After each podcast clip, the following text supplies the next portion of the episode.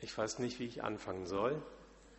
Gerhard, du hast ja so viele Worte von großen Leuten hier an die Wand geschmissen. Da denke ich, was soll ich kleines Licht denn noch dazu sagen? Aber ich bin vorbereitet. Ich habe hier neun Zettel, die ich jetzt abarbeite. Und ich wünsche euch viel Spaß dabei. Es mag eine Marotte von mir sein, aber wissen Sie, was ich überhaupt nicht mag? Ich hasse Schulden haben. Wenn eine Rechnung bezahlt werden muss, dann kümmere ich mich sofort darum. Unser Predigtext, der handelt von jemandem, der seine Schulden nicht mehr zurückzahlen kann. Ich lese aus dem Matthäus-Evangelium, aus dem Kapitel 18, die Verse 21 bis 35. Da trat Petrus zu ihm und fragte, Herr, wie oft muss ich denn meinem Bruder, der an mir sündigt, vergeben? Genügt es siebenmal? Jesus sprach zu ihm, ich sage dir nicht siebenmal, sondern siebzigmal siebenmal. Darum gleicht das Himmelreich einem König, der mit seinen Knechten abrechnen wollte. Und als er anfing abzurechnen, da wurde einer vor ihn gebracht, der war ihm zehntausend Zentner Silber schuldig. Da er es nun nicht bezahlen konnte, befahl der Herr, ihn und seine Frau und seine Kinder und alles, was er hatte, zu verkaufen und damit zu bezahlen. Da fiel ihm der Knecht zu Füßen und flehte ihn an und sprach, Hab Geduld mit mir, ich will's dir es ja alles bezahlen. Da hatte der Herr Erbarmen mit diesem Knecht und ließ ihn frei. Und die Schuld erließ er ihm auch. Da ging dieser Knecht hinaus und traf einen seiner Mitknechte. Der war ihm hundert Silbergroschen schuldig. Und er packte und würgte ihn und sprach, bezahle, was du mir schuldig bist. Ich will's dir, äh, bezahle, was du mir schuldig bist. Da fiel sein Mitknecht nieder und bat ihn und sprach, hab Geduld mit mir, ich will dir's bezahlen. Er wollte aber nicht, sondern ging hin und warf ihn ins Gefängnis, bis er bezahlt hätte, was er schuldig war. Als aber seine Mitknechte das sahen, wurden sie sehr betrübt und kamen und brachten bei, dem, bei ihrem Herrn alles vor, was sich begeben hatte. Da forderte ihn sein Herr vor sich und sprach zu ihm, du böser Knecht, deine ganze Schuld habe ich dir erlassen, weil du mich gebeten hast. Hättest du da nicht auch dich erbarmen sollen über deinen Mitknecht, wie ich mich über dich erbarmt habe? Und der Herr wurde zornig und überantwortete ihn den Peinigern, bis er alles bezahlt hätte, was er ihm schuldig war. So wird auch mein himmlischer Vater an euch tun, wenn ihr einander nicht von Herzen vergebt, ein jeder seinem Bruder. Jesus erzählt den Jüngern ein Gleichnis. In bildhafter Sprache versucht er so zu verdeutlichen, was es mit der Vergebung auf sich hat. Und das Gleichnis hat ja einen Namen bekommen. Es ist das Gleichnis vom Schalksknecht. So steht es in vielen lutherischen Bibeln in der Überschrift. Ja, der hat einen Schalk im Nacken. So reden wir, wenn jemand gewitzt ist. Pass auf, nimm nicht alles für bare Münze, was er dir erzählt. Wer einen Schalk im Nacken hat, der treibt gerne Späße mit einem. Doch spaßig geht es in unserem Gleichnis gar nicht zu. Ein König hat seinem Untergebenen sehr viel Geld geliehen unermesslich viel Geld geliehen. Wir lesen 10.000 Talente Silber war er ihm schuldig. So ein Talent, das sind 34 Kilo. Also sind das, wenn wir das richtig rechnen, 340.000 Kilogramm Silber. Und wenn wir jetzt noch ein bisschen uns mal angucken, was so ein Kilogramm Silber kostet, und ich habe das mal irgendwann in der Vorbereitung getan, das soll so um die 440 Euro sein, dann kommen wir auf eine Gesamtsumme von 150 Millionen Euro. Ja, da sind wir ja schon bald in Griechenland. 150 Millionen Euro Schulden. Aber eigentlich ist diese Summe ja ganz egal. Ab einem gewissen Betrag ist es völlig egal. Dann heißt die Devise, wenn schon Schulden machen, dann richtig. Und das hat dann der Knecht des Königs auch getan. Er hat voll auf Kosten des Königs gelebt. Aber Jesus erzählt dieses Gleichnis nicht, um uns vor dem Schuldenmachen zu warnen und den richtigen Umgang mit Geld zu lernen, äh, lehren. Das Gleichnis ist ein Bild für die Vergebung, aber nicht für die Vergebung im generellen und im allgemeinen, sondern für Vergebung, die in einem ganz bestimmten Umfeld geschieht. Oder sagen wir mal, in einem ganz bestimmten Machtbereich geschieht. Denn wie fängt das Gleichnis an? Das Himmelreich. Das Himmelreich gleicht einem König. Und dann wird diese Geschichte erzählt. Und das bedeutet, dass Jesus seine Rede auf das Reich Gottes bezieht. Im Reich Gottes herrscht Gott als König. In der christlichen Gemeinde, in der Kirche da soll es so zugehen wie im Reich Gottes, wo Gott der Herr ist. Und in diesem Kontext ist alles zu verstehen, was ich jetzt im Folgenden sage zum Thema Vergebung. Aber warum ist Vergebung eigentlich ein Thema? Und vergib uns unsere Schuld, wie auch wir vergeben unseren Schuldigern. So beten wir es doch im Vater unser. Und so einfach ist es doch. Aber in der Realität, im Alltag, da sieht es ganz anders aus. Denn Vergebung fängt immer bei den Miesen, fängt immer im Negativen an. Und Vergebung kostet etwas. Und als dritten Punkt, Vergebung ermöglicht einen Neuanfang. In diesen drei Punkten möchte ich das Gleichnis nochmal genauer unter die Lupe nehmen. Vergebung fängt immer bei den Miesen, im Negativen an. Ich habe eben schon gesagt, der Knecht des Königs hatte Schulden in unermesslicher Höhe. Er konnte die nicht mehr zurückzahlen. Und der König hat eine berechtigte Forderung. Darüber, gibt es überhaupt keinen Zweifel. Auch nicht über die Höhe. Da wird gar nicht drüber gesprochen. Die Sache ist klar.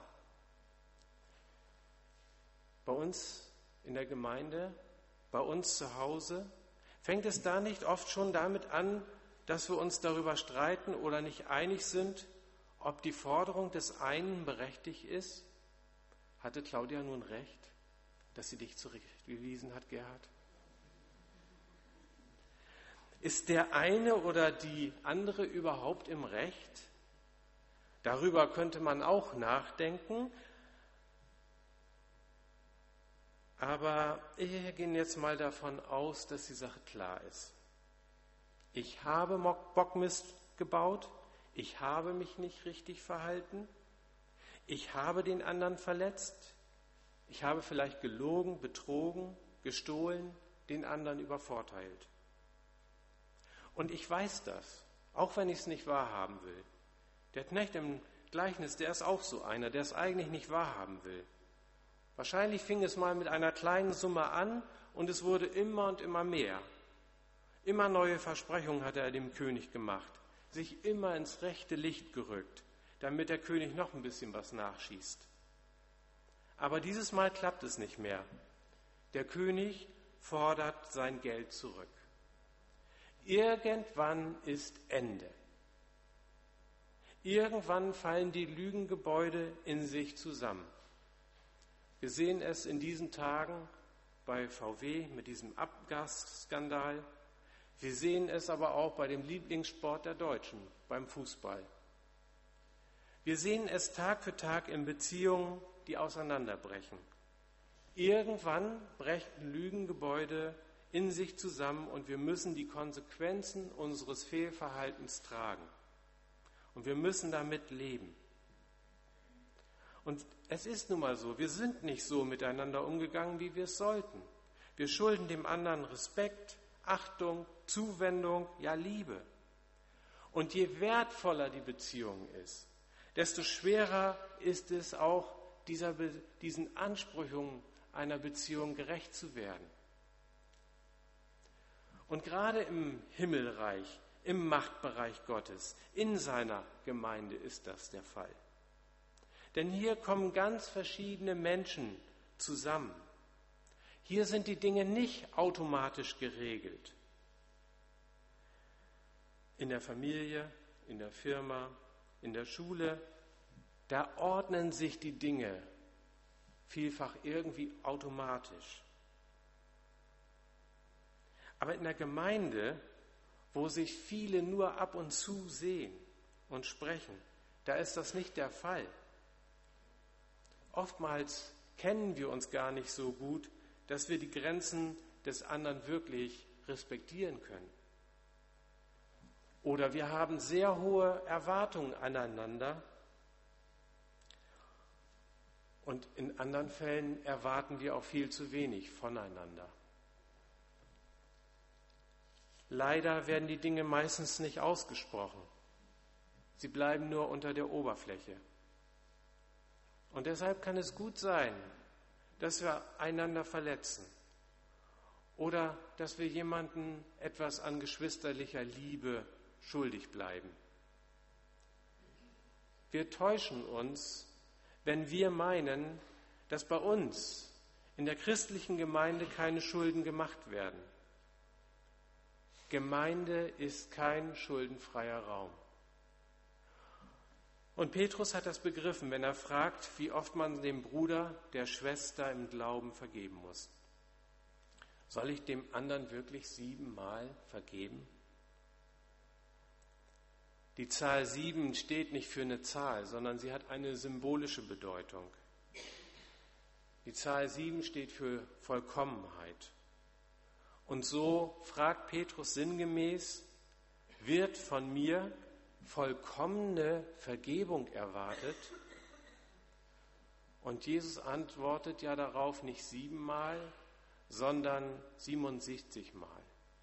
Und äh, glaub's mir, es sind 77 Mal, da sind sich die Ausleger, die das übersetzen können, eigentlich einig. Das steht nicht ganz richtig in der Lutherbibel, also 77 Mal. Aber das steht auch wieder nicht für eine Zahl sondern es steht eben auch mit dieser Symbolik. Er sagt vollkommen, vollkommen. Jesus erwartet es und äh, überhöht es und erwartet die vollkommen, vollkommenste, die grenzenlos unendliche oder unzählbar wiederholte Vergebung. So habe ich es in einem Kommentar gefunden, den ich sehr schätze. die vollkommen vollkommenste, die grenzenlos unendliche oder unzählbar wiederholte Vergebung. Ich komme zum nächsten Punkt. Vergebung kostet etwas. Ich habe zwei Sprüche gefunden, die ich jetzt mal vorlesen möchte. Und die decken sich nicht mit denen von Gerhard. Meine sind ein bisschen, haben nicht so viel Niveau. Aber sie passen zu meiner Predigt. Die meisten Menschen können zwar vergeben und vergessen, legen aber viel Wert darauf, dass die Vergebung nicht vergessen wird. Und ein anderer, noch etwas flacher, Männer vergeben schwer und vergessen rasch. Frauen vergeben schnell aber vergessen nie.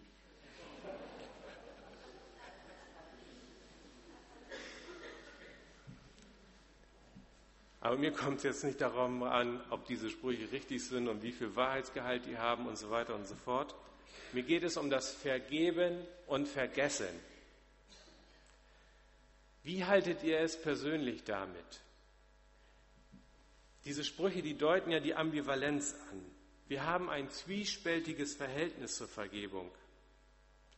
Denn solange wir noch Buch führen über die Fehltritte des anderen, solange wir uns noch genau daran erinnern können, wann wir dem anderen was vergeben haben, solange wir noch ausgesprochen oder unausgesprochen uns Vorhaltungen machen, solange sind die Fehler nicht wirklich vergeben.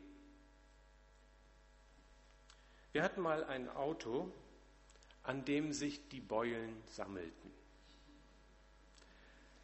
Reparaturen hätten Geld gekostet und die Erfahrung lehrte, es lohnt sich nicht. Die nächste Beule kommt bestimmt.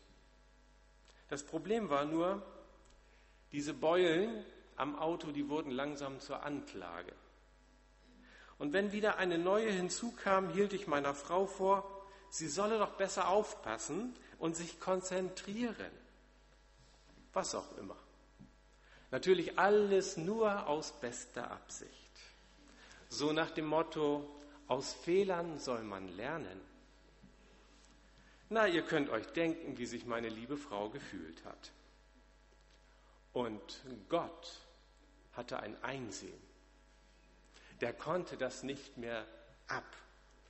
Er schenkte es, dass ich hier vorne auf dem Parkplatz mit Schmackes aus der Parklücke zurücksetzte und eine riesige Eiche hinter mir übersah.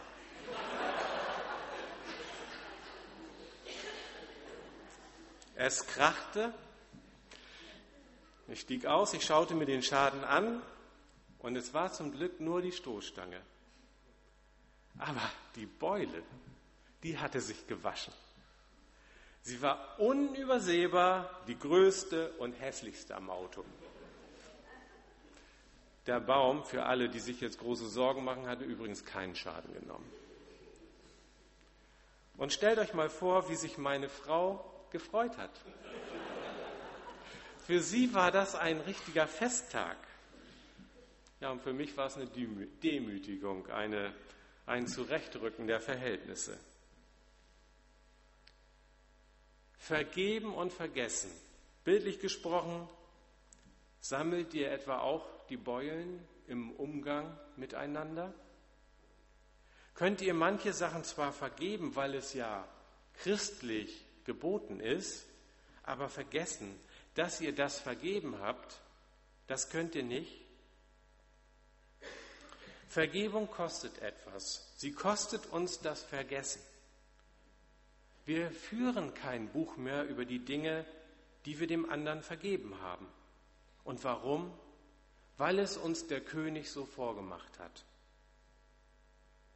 Er hat seinem Knecht eine unermesslich hohe Schuld erlassen. Und das allein aus Gnade. Ich habe mich immer gefragt, warum Jesus am Kreuz sterben musste. Und wir Christen, wir sind ja gewohnt zu sagen, er starb den Tod, den ich eigentlich verdient gehabt hätte. Doch dieses Gleichnis, das deutet noch etwas anderes an. Einer muss die Schulden tragen. Einer muss die Schulden tragen. Und hier ist es der König selbst. Er verzichtet mal ebenso auf 340 Tonnen Silber für einen Knecht. Und der Knecht ist nun schuldenfrei. Und der König wird nicht einmal wiederkommen zu ihm und sagen, nun gib mir das Geld, es geht dir ja wieder besser.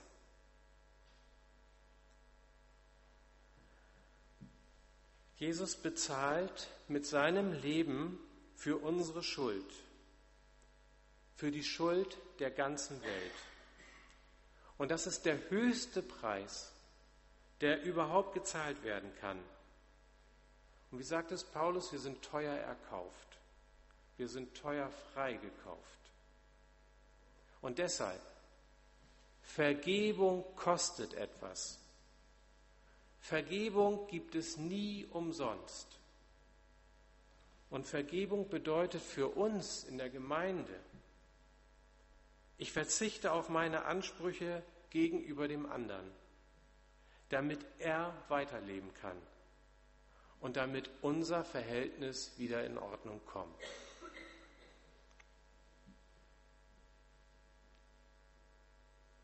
Ich komme zum dritten Punkt. Vergebung ermöglicht einen Neuanfang. Das Gleichnis endet ja so traurig, weil der Knecht dem Beispiel des Königs nicht gefolgt ist. Er hatte jemanden, der schuldete ihm 100 Silbergroschen, 100 Denare. Und wir kennen das aus einer anderen Stelle der Bibel. Ein Denar war damals der, der Lohn eines Tageslöhners für einen ganzen Tag Arbeit.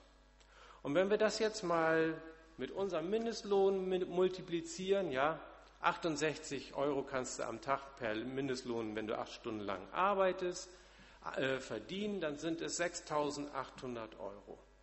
Die hat er dem äh, geschuldet. Und diese 6.800 Euro wollte er ihm nicht erlassen. Er, der eben gerade mal 150 Millionen Euro Schulden erlassen bekommen hat, konnte auf die 6.800 Euro seines Mitknechtes nicht verzichten.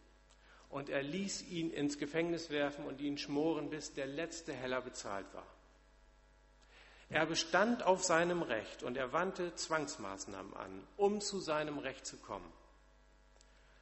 Und rein rechtlich mag sowas ja okay sein. Moralisch gesehen war das aber ein unmögliches Verhalten.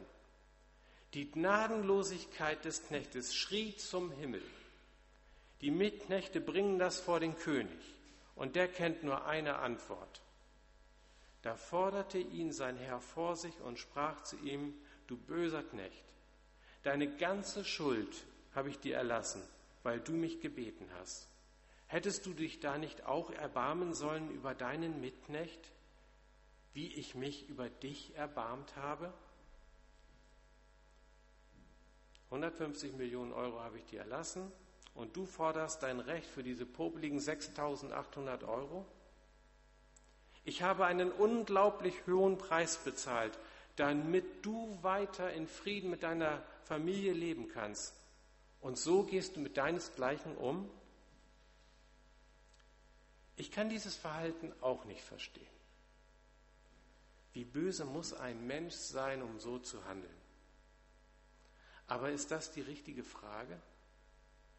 Geht es wirklich hier um Gut und Böse als Eigenschaften eines Menschen?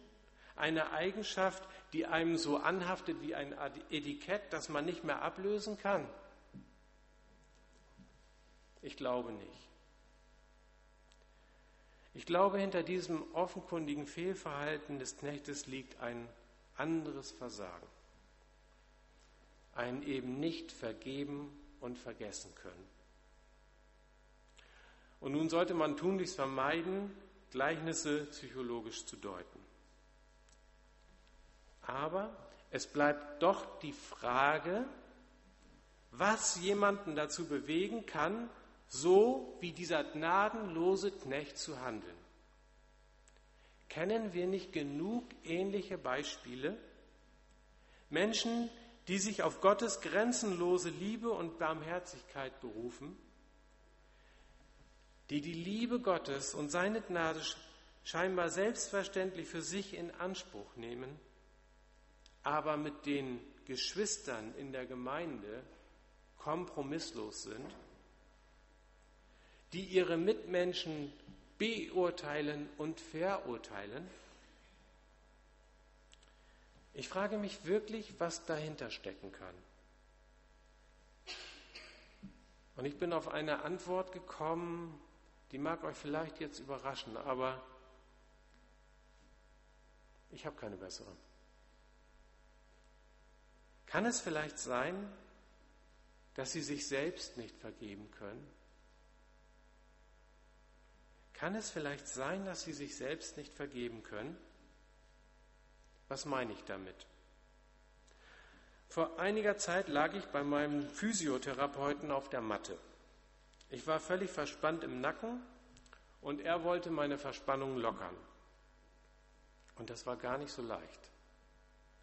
Irgendwann sagte er, er hätte das Gefühl, dass ich innerlich noch die Hände zu Fäusten zusammenballen würde. Der ganze Körper sei in einer Anspannung, als wäre ich auf Kampf aus. Ich kannte damals keinen offensichtlichen äh, Konflikt und ich sagte das auch. Da sagte er, aber ich könnte ja auch innerlich mit mir selbst in Konflikt sein. Ob ich wirklich loslassen könne, ob ich mir selbst vergeben könne. Da mir fiel in dieser Situation nichts dazu ein, aber ich dachte darüber nach. Kann es nicht wirklich sein, dass meine Anspannung von einem inneren Konflikt herrührt? Vergebung ermöglicht einen Neuanfang. Aber wie soll der Neuanfang geschehen, wenn wir uns selbst nicht vergeben können? Wenn wir uns unsere eigenen Fehler nicht vergeben können? Und so möchte ich fragen, wie gehst du mit den vergebenen Chancen im Leben um? Wie gehst du damit um, dass du manch, bei manchen Menschen aneckst? Wie gehst du damit um, dass du wieder deinen inneren Schweinehund nicht besiegt hast? Es gibt so viel, wo wir uns selbst erstmal vergeben müssen, bevor ein Neuanfang möglich ist. Vielleicht hat der Knecht sich seinen Fehler nicht vergeben. Der König schon, aber der Knecht nicht sich selbst. Auf jeden Fall hat er nicht verstanden, was ihm Gutes widerfahren ist. Er hat nur darauf gesehen, dass er so weiterleben kann wie vorher. Mit Frau, Kind, Haus und Hof. Wofür braucht er diese 6800 Euro, wenn nicht dafür, für ein Weiter so wie vorher? Aber es geht doch darum, dass wir diesen Neuanfang machen. Deswegen kommen wir doch zu Jesus. Deshalb bitten wir um Vergebung. Denn Vergebung bedeutet Neuanfang. Und es ist ein Neuanfang durch Vergessen. Denn wir können die Dinge nicht ungeschehen machen. Aber wir können unsere Ansprüche unsere unerfüllten Ansprüche an den anderen entwerten. Entwerten, das bedeutet ihnen die Bedeutung nehmen, indem wir vergeben und vergessen.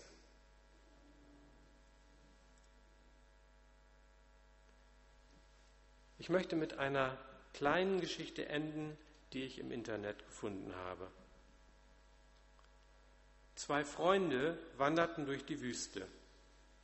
Irgendwann auf ihrer Reise fingen die zwei Freunde an zu streiten. Und der eine Freund gab den anderen eine Ohrfeige. Der Freund von der Ohrfeige, zutiefst verletzt, sagte nichts dazu und schrieb nur in den Sand, heute hat mir mein Freund eine Ohrfeige gegeben. Sie gingen weiter bis sie schließlich zu einer Oase kamen, in der sie baden wollten.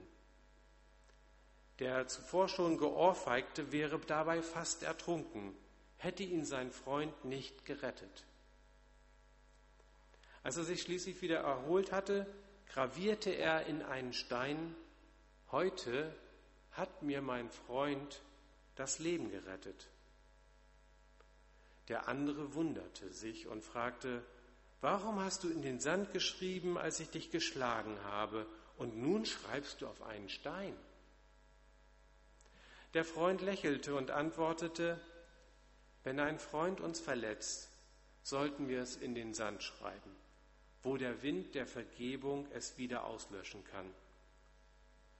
Wenn uns aber etwas wirklich Schönes widerfährt, dann sollten wir es in einen Stein gravieren, in die Erinnerung des Herzens, von wo aus es nicht mehr verschwinden kann. Lerne in den Sand zu schreiben und dem Wind der Vergebung die Chance zu geben, Enttäuschungen und Verletzungen wieder vergessen zu machen. Wir beten. Herr Jesus Christus, du kennst unsere Herzen und weißt, wozu wir fähig sind. Du erwartest, dass wir unserem Bruder, unserer Schwester im Glauben vergeben. Du hast den höchsten Preis für unser eigenes Versagen bezahlt. Unsere Schulden sind damit getilgt. Du führst kein heimliches Buch darüber, wie oft du uns was vergeben hast. Unser Schuldschein ist zerrissen. Er existiert nicht mehr. Lehre uns durch deinen Geist, diesem Beispiel zu folgen und gnädig mit uns selbst und unseren Mitmenschen zu sein. Hilf uns durch deinen Heiligen Geist zu vergeben und zu vergessen und schenke uns dadurch immer wieder neue Gelegenheiten für einen Neuanfang. Amen.